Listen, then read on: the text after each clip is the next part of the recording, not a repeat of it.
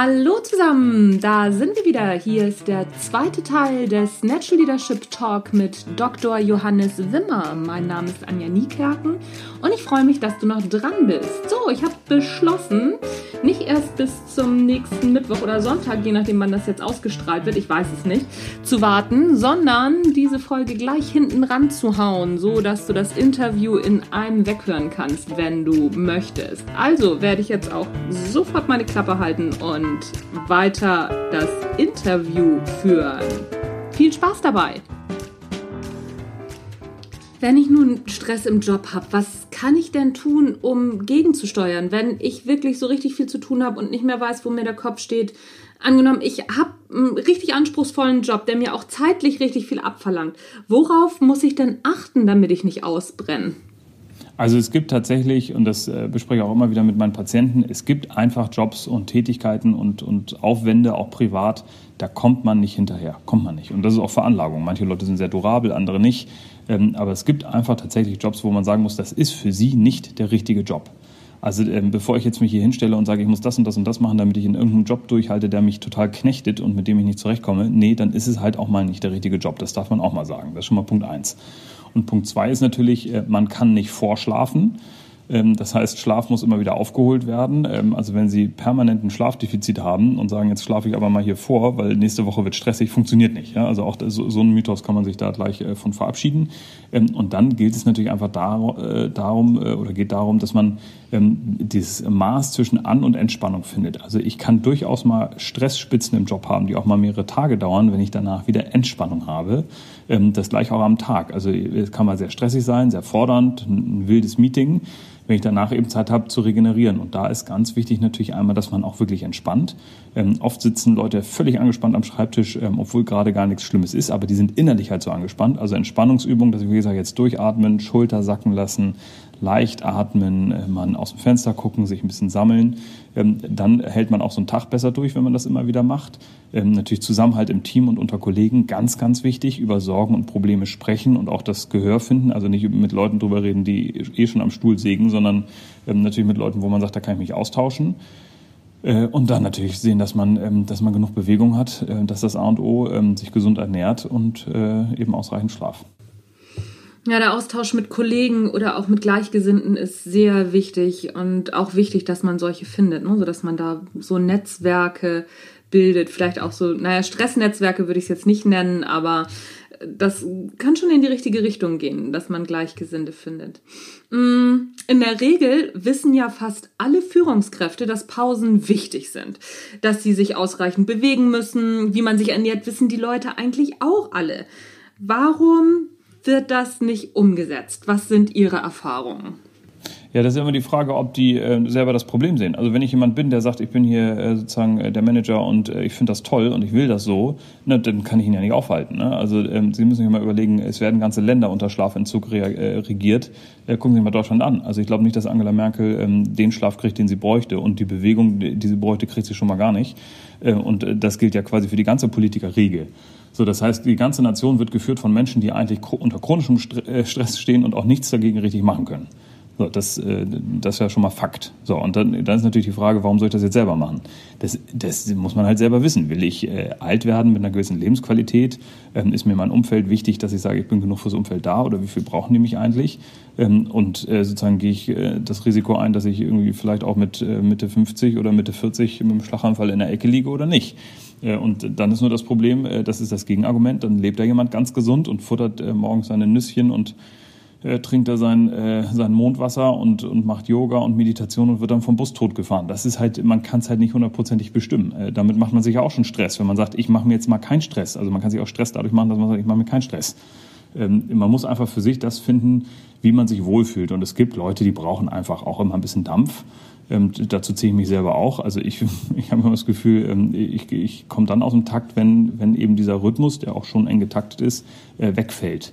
Ähm, das, das ist einfach ein Modus, wie ich gut funktioniere und mir gefällt es ja auch. Und wenn ich deswegen vielleicht zehn Jahre weniger alt werde, dann ist das völlig in Ordnung, weil es das Leben so ist, wie ich es gerne leben möchte.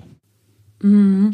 Das ist dann ja vielleicht auch ein Stück weit die Frage, ist das Stress, den wir uns selber ausgesucht haben oder ist das Stress, der uns von außen aufgedrückt wird? Kann man Stress denn aus Ihrer Erfahrung heraus, den man sich selber wählt, besser aushalten als den, den wir ja von außen mm, aufgedrückt, aufgedrückt bekommen, will ich gar nicht sagen, sondern eher so, ähm, so diesem Stress, dem wir uns hilflos ausgeliefert fühlen. Das, das ist wahrscheinlich ein Stress, der uns mehr belastet, oder?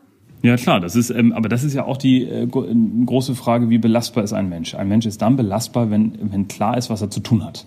Menschen sind dann nicht belastbar und gehen unter Stress ein, wenn, ähm, wenn sie nicht wissen, soll ich rechts oder soll ich links gehen? Beziehungsweise, ne, was, was erwartet mich jetzt und soll ich das machen oder soll ich es nicht machen?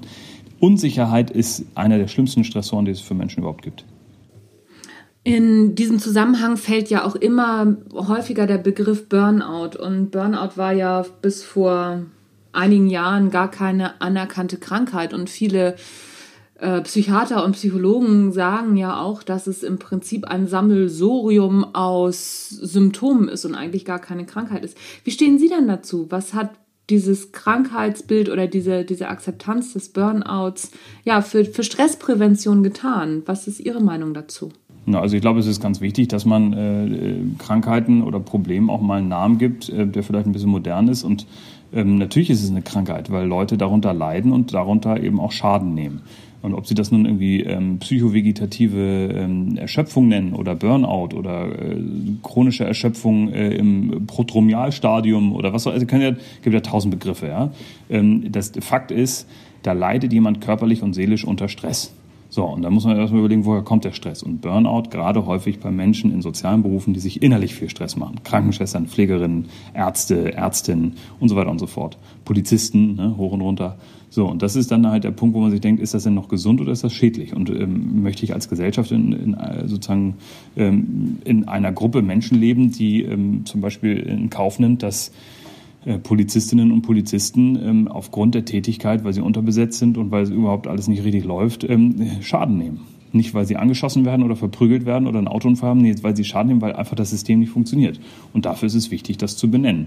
Und ähm, das ist ja immer so. Äh, was heute noch keine Krankheit ist, kann morgen eine sein, weil man es auf einmal behandeln kann oder weil man sieht, welcher Schaden dahinter ist. Ähm, also gucken wir mal einfach 100, 200 Jahre zurück. Äh, da gab es viele Dinge, die nicht als Krankheit erkannt wurden, aber ganz klar schon eine waren. Das stimmt natürlich. Laut Forschung oder Wissenschaft ist ja auch immer so ein bisschen der letzte Stand des Irrtums. Ne? Und wenn man manche Sachen noch nicht erforscht hatte, dann hatte man das vielleicht auch gar nicht auf dem Schirm. Das wird bei Burnout sicherlich auch so sein.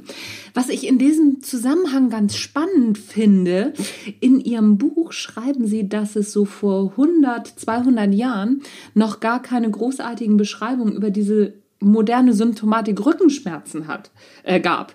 Und letztendlich ist es ja heutzutage Volksleiden. Heute hat jeder, weiß ich nicht, wie viel Rückenschmerzen, es wird am Rücken operiert, wie wahnsinnig.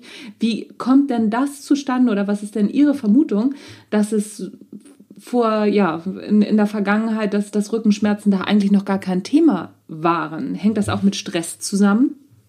Rückenschmerzen sind ja ein äh, sehr buntes Thema. Also das eine ist natürlich, ähm, wenn ich von der Leiter falle und ich habe Rückenschmerzen, die gab es auch schon in der Steinzeit, ja, da bin ich halt vom Stein gefallen. Ähm, aber die Rückenschmerzen, wie wir sie heute kennen, ähm, die vermutet man, sind tatsächlich äh, auf dem Vormarsch, weil sie eben ganz viel durch diesen Teufelskreis kommen. Ähm, ich spann an, ja, ich habe keine Bewegung, spann aber an, weil ich Stress habe. Dadurch verspannt sich die Muskulatur, dadurch kommt es zu Blockaden im Rücken äh, oder eben zu Verspannungen, die, die sich nicht mal eben lösen lassen, indem ich sage, ich atme mal tief durch. Durch den Schmerz ähm, kommt es zu noch mehr Verspannung, weil das so ein uralter Reflex ist. Ja, zack, und dann habe ich meine Rückenschmerzen, die halt auch mal ein paar Wochen gehen können. Zum Glück verschwinden die meisten ja wieder von alleine. Ähm, und den Handynacken, den man heute so beschreibt, ähm, den gab es früher unter Leuten, die viel Bücher gelesen haben oder un unter Uhrmachern auch, aber eben nicht unter der generellen Bevölkerung.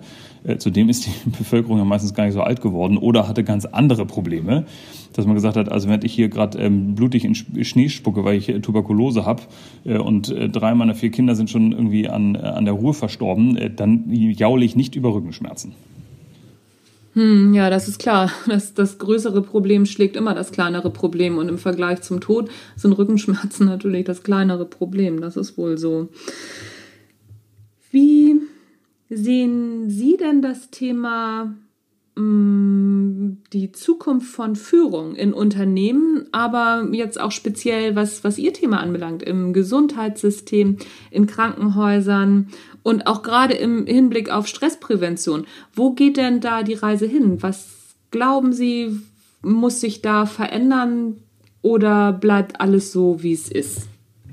Ja, also dass äh, sozusagen Krankenhäuser nicht mehr so eigentlich laufen dürften, wie sie momentan noch laufen. Äh, das ganze Gesundheitssystem ist ja irgendwie äh, auf, auf äh, sozusagen Annahmen gebaut, die heute gar nicht mehr funktionieren. Also wir vergüten immer noch Leistung, also hackeln wir uns alle kaputt, anstatt den Erfolg zu vergüten. Dass man sagt, ähm, ich kriege nur Geld, wenn es jemandem wirklich besser geht und nicht, weil ich hier fünf OPs abgerockt habe und ähm, denke, ich bin der größte Held, ähm, weil ich hier so viele OPs am Tag mache. Also diese uralten Strukturen, die sind nun mal gewachsen und die ändern sich auch nicht von heute auf morgen. Ähm, mittlerweile ist aber klar, dadurch, dass ähm, es ja mehr Ärztestellen gibt als Ärzte, ähm, müssen die Kliniken ihren Ärzten einfach was bieten. Und ähm, die Generation Y, zu der ich ja auch gehöre, also die Ärzte so um die 30, die sagen halt, ich will keinen Chefarztposten und ich will keine eigene Praxis, ich möchte einen Werdegang und keine Karriere und ich möchte halt eben ähm, eine anständige Work-Life-Balance. Mit anderen Worten, ich möchte einfach auch mal um 17, äh, 18 Uhr Feierabend haben, weil ich seit 7 Uhr in der Klinik bin und nicht bis 21, 22 Uhr. Und das, ähm, ja, das, das wird schon sehr helfen, ja, wenn sich da alle ein bisschen dran halten äh, und man halt auch einfach mal diesen ganzen unnötigen Schissel da weglassen würde, wo man sagt, ähm, also ich glaube, die Hälfte der Arbeitszeit von vielen Ärzten ähm, verbringen sie mit unnötiger Dokumentation oder auch unnötiger Behandlung, also quasi mit Erbringung von Leistung, die gar nicht notwendig ist. Mm, es geht ja auf jeden Fall schon so in so eine Richtung, dass ähm, das Tun oder das, was man da tut, dass das sinnvoll sein soll. Mal abgesehen davon, dass was Ärzte machen ja sowieso sinnvoll ist, aber dass man nicht mit irgendwelchen ja, Nebensächlichkeiten zusätzlich belastet wird. Davon mal abgesehen, wie was müssen Krankenhäuser oder ja auch Unternehmen tun, um Menschen weiterhin auch bei der Stange zu halten, um auch zu sagen, so ja, komm, ne, so da, so, so können wir in die Zukunft gehen. Was muss da passieren? Auch gerade auch im Hinblick äh, auf, auf Stressprävention. Also ich glaube, Sie müssen erstmal Leute motivieren. Äh, das ist gar nicht so leicht. Äh, das merke ich ja selber auch. Also das heißt, Sie müssen Menschen ja auch das geben, was sie wollen, um sich zu entwickeln. Weil dann sind sie auch stressresistenter. Also dass ähm, der eine sagt vielleicht, ich möchte Charity unterstützen. Ähm, ich war jetzt noch mit einem Kameramann in Ghana, ähm, äh, der hat auch gesagt, du, wenn, solange ich das einmal im Jahr machen darf, dann bin ich selig und bleibe euch ewig treu, ne, so ungefähr. weil er sagt, dass, da, da, da, man muss den Leuten auch mal was geben, wovon sie zehren und was, was sie aufbaut. Äh, und das ist man, eigentlich muss man sehen, dass man das mittlerweile als Arbeitgeber auch schafft. Und das ist aber, wie gesagt, gar nicht so leicht. Ähm, da kann man auch so viele Knetbälle oder neue Bürostühle Stühle da irgendwie an die Tische stellen, wie man will. Wenn ich Leute nicht begeistern kann und die nicht das Gefühl haben, sie entwickeln sich weiter, dann gehen sie halt auch weg. Denn also materiell sind wir sowas von übersättigt. Es geht halt mittlerweile um andere Dinge. Und das ist ja auch gut so und schön, dass Leute sagen, ich möchte meine Vorstellung verwirklichen äh, und der Job ist eine Sache, aber das ist das andere ist mir wichtiger.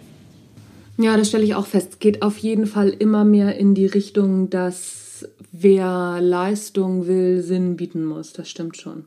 Damit sind wir auch schon am Ende dieses Interviews. Ich habe noch eine kurze Frage-Antwort-Runde. Und zwar drei Persönlichkeiten, die Sie persönlich geprägt bzw. beeindruckt haben. Und warum?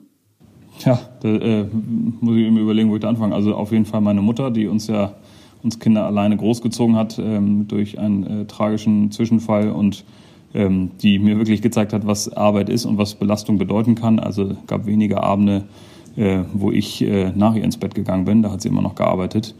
Ähm, das ist also zum einen und dann ja viele Ärzte, die ich international gesehen habe, ob das nun in Afrika oder in China war, aber auch in Deutschland. Ähm, aber da könnte ich jetzt nicht sagen, dass es sozusagen den einen gab, äh, zu dem ich aufblicke. Äh, und dann sind es eigentlich tatsächlich, also auch heute wieder die Patienten. Äh, das ist, ähm, also ich habe immer das Gefühl, ich lerne mehr von den Patienten als die Patienten von mir. Ähm, und deswegen ist mir auch so wichtig, genug Zeit für sie zu haben. Ähm, und, und das, das inspiriert mich und, und gibt mir, das ist das, was mir Antrieb, Antrieb gibt. Ach, das finde ich ist eine tolle Antwort. Ich glaube, ich komme zu Ihnen als Patientin. Ähm, die nächste Frage. Drei Bücher, Fachbuch, Sachbuch, Fiktion, was auch immer. Oder Filme, die jeder einmal gelesen bzw. gesehen haben sollte. Oha, äh, Bücher. Und also ich bin ja kein großer Leser. Ich schlafe relativ schnell ein und lese immer vier, fünf Bücher parallel. Ähm, also, äh, also ich, ich lese bzw. höre passioniert den Economist. Das ist ein Magazin, äh, also dieses Wirtschaftsmagazin auf Englisch, ähm, weil da Wort für Wort gelesen ist. Das ist einfach, das ist mein Buchersatz. Ähm, dann äh, ja Filme. Ähm, heißt denn der noch? Ich glaube, die Unschuldigen. Das ist äh, über die über einen Mann, der im Gefängnis sitzt und dann da äh, versucht irgendwie rauszukommen. Ich komme jetzt gar nicht mehr ganz drauf, wie der heißt. Und ansonsten empfehle ich Comic. Ich, ich liebe mit Morgan Freeman. Ja, wie heißt der denn noch? Die Verurteilten, die, ja, oder? Die, die, Verurteilten, die Verurteilten. Ja, das ist ein Film, den finde ich, den finde ich erstaunlich, äh, den, den sehr gern. Dann gibt's noch ähm, und da gibt es noch einen Film, das Harter Tobak, aber der, äh, das ist einer der wenigen DVDs, die ich überhaupt habe, und das ist Der Nachtportier. Ähm, das ist ein, ein Film über einen äh, ehemaligen KZ-Aufseher, der dann nach dem Krieg in einem Hotel arbeitet und eine der KZ-Häftlinge ähm, als große, ich glaube, Schauspielerin oder Theaterdiva oder wie auch immer, steht sie ihm auf einmal gegenüber und sie erkennen sich natürlich sofort und hatten auch eine ganz ganz ungesunde äh, und, und schreckliche Beziehungen im Lager und das führt sich dann fort. Also das ist, äh, zeigt sehr schön die Abgründe der menschlichen Seele. Okay, den Film kenne ich noch gar nicht. Werde ich mir auf jeden Fall auch einmal anschauen und mal googeln. Ich verlinke das natürlich auch alles in den Shownotes für unsere Hörer, damit Sie das besser finden können. Eine Frage habe ich noch. Haben Sie Vorschläge oder Wünsche, wen Sie zu diesem Thema einmal hören, gerne hören würden. Also so zum Thema Stress oder beziehungsweise und Führung. Also ich habe ja, ich habe ja viel Kontakt mit, äh, mit sozusagen Führungskräften in der ganzen Gesundheitsbranche, von, ähm, von Krankenhausketten bis Pharmafirmen etc. pp. Äh, spannend finde ich mal den, den Müller von Volkswagen, weil ich glaube, dass ähm, das ist wirklich mal, äh, das ist wirklich mal ein, ein, äh, ein Unternehmen, wo man sich überlegen muss. Also wenn man da an dem Rädchen einen Klick nach rechts oder links macht, äh, dann hat das ja enorme Konsequenzen. Ähm, also das auch unter der aktuellen Lage. Ich glaube, da, da wäre wirklich mal spannend zu hören, einmal wie er mit Stress umgeht und wie die, wie er den Mitarbeitern empfiehlt, mit Stress umzugehen. Ja, das stimmt, in der Tat. Gerade vor dem aktuellen Hintergrund würde mich das auch mal interessieren. Ich werde da mal eine Anfrage starten. Vielleicht habe ich ja Glück und ich bekomme da auch ein paar Antworten. Das war's schon wieder für heute. Vielen Dank, dass Sie unser, äh, dass Sie unser, dass Sie Ihr Wissen mit uns geteilt haben. Es waren tolle Einblicke zum Thema Stress, Gesundheit. Das Ihr aktuelles Buch verlinke ich natürlich auch in den Shownotes. Vielen Dank für das Interview Dr. Johannes Wimmer. Prima. Vielen Dank für das Gespräch. War sehr spannend. Die Fragen haben auch wieder mir gezeigt, ähm, also immer schön, äh, nochmal in eine oder andere Richtung gedacht, wo ich noch nicht so viel gedacht habe. Äh, toll, macht Spaß.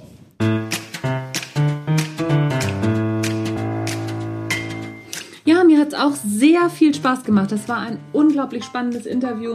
Ich habe auch wieder einige neue Einblicke bekommen, auch als ich das Buch gelesen habe. Wie gesagt, kann ich wirklich sehr empfehlen. Ich glaube, ich habe das auch schon in irgendeiner Rezension vorher mal empfohlen, das Buch.